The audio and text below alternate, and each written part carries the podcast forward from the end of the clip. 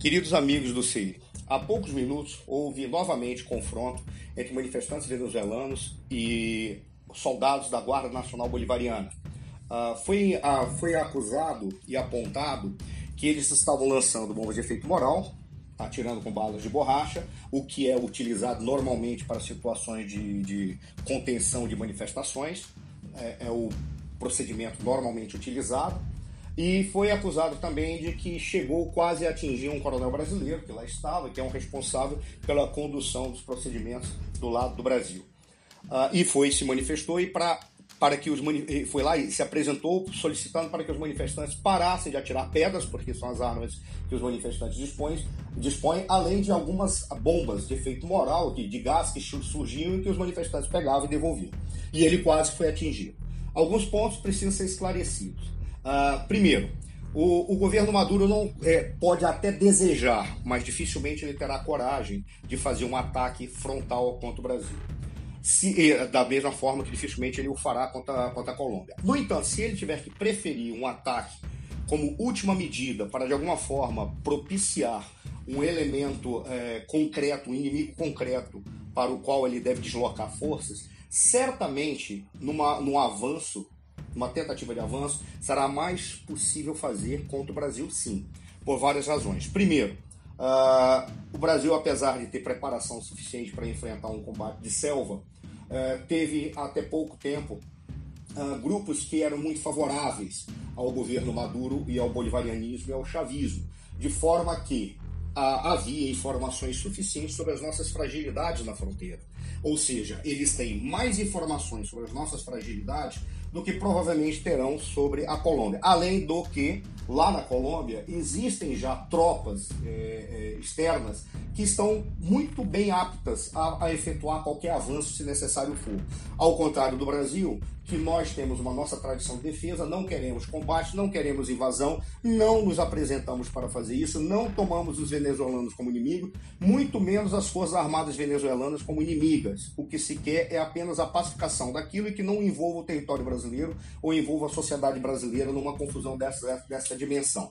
Nesse sentido, o que ocorre? Eles podem certamente, se tiver que chegar a uma medida extrema, tentará por intermédio de, do envolvimento brasileiro dificilmente o envolvimento colombiano, porque se envolver a Colômbia, os Estados Unidos já estarão imediatamente prontos para tomar uma decisão em apoio da Colômbia, diferentemente do Brasil. Este é um fato concreto. Se eles tiverem que fazer algo, farão contra o Brasil. Até mesmo porque nós temos uma tradição é, é, pacífica, não pacifista, mas pacífica, porque o pacifismo é diferente uma coisa de outra, nós temos uma, uma tradição pacífica e exatamente por isso nós tenderemos a negociar para verificar o melhor procedimento possível. Este já, é, já são as diretrizes, inclusive, do nosso governo atual. Ou seja, ser rígido naquilo que tem que ser feito, mas evitar de agredir quem quer que seja. Não é da nossa tradição agredir alguém. Por essa razão, é muito provavelmente eles tentarão, se quiserem fazer algo, farão contra o Brasil.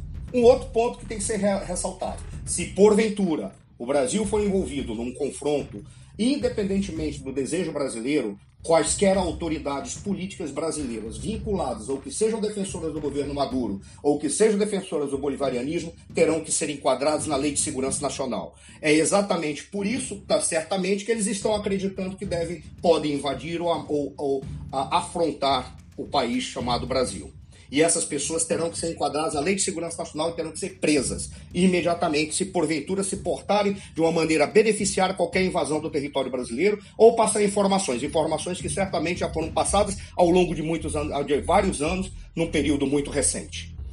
Um terceiro ponto: se porventura chegar ao ponto do governo Maduro envolver num confronto armado com algum país o seu tempo, que já é contado, apenas se verifica qual será a saída honrosa, muito certamente será a gota d'água e aí ele cairá muito mais rápido do que se imagina. Porque a comunidade internacional aí terá que tomar um posicionamento e não será favorável a ele.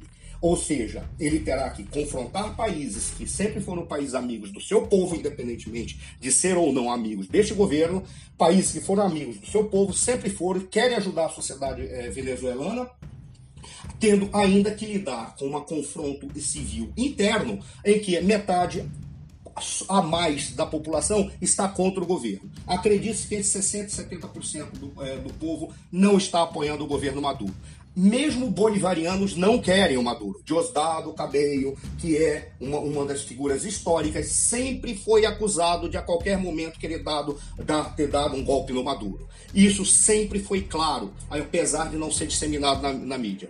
Para finalizar, esses elementos colocam os fatos da seguinte forma: é muito provável apenas um confronto entre os venezuelanos, não envolvendo o Brasil, mas que poderá ocorrer de, o brasileiro ser, ser atingido.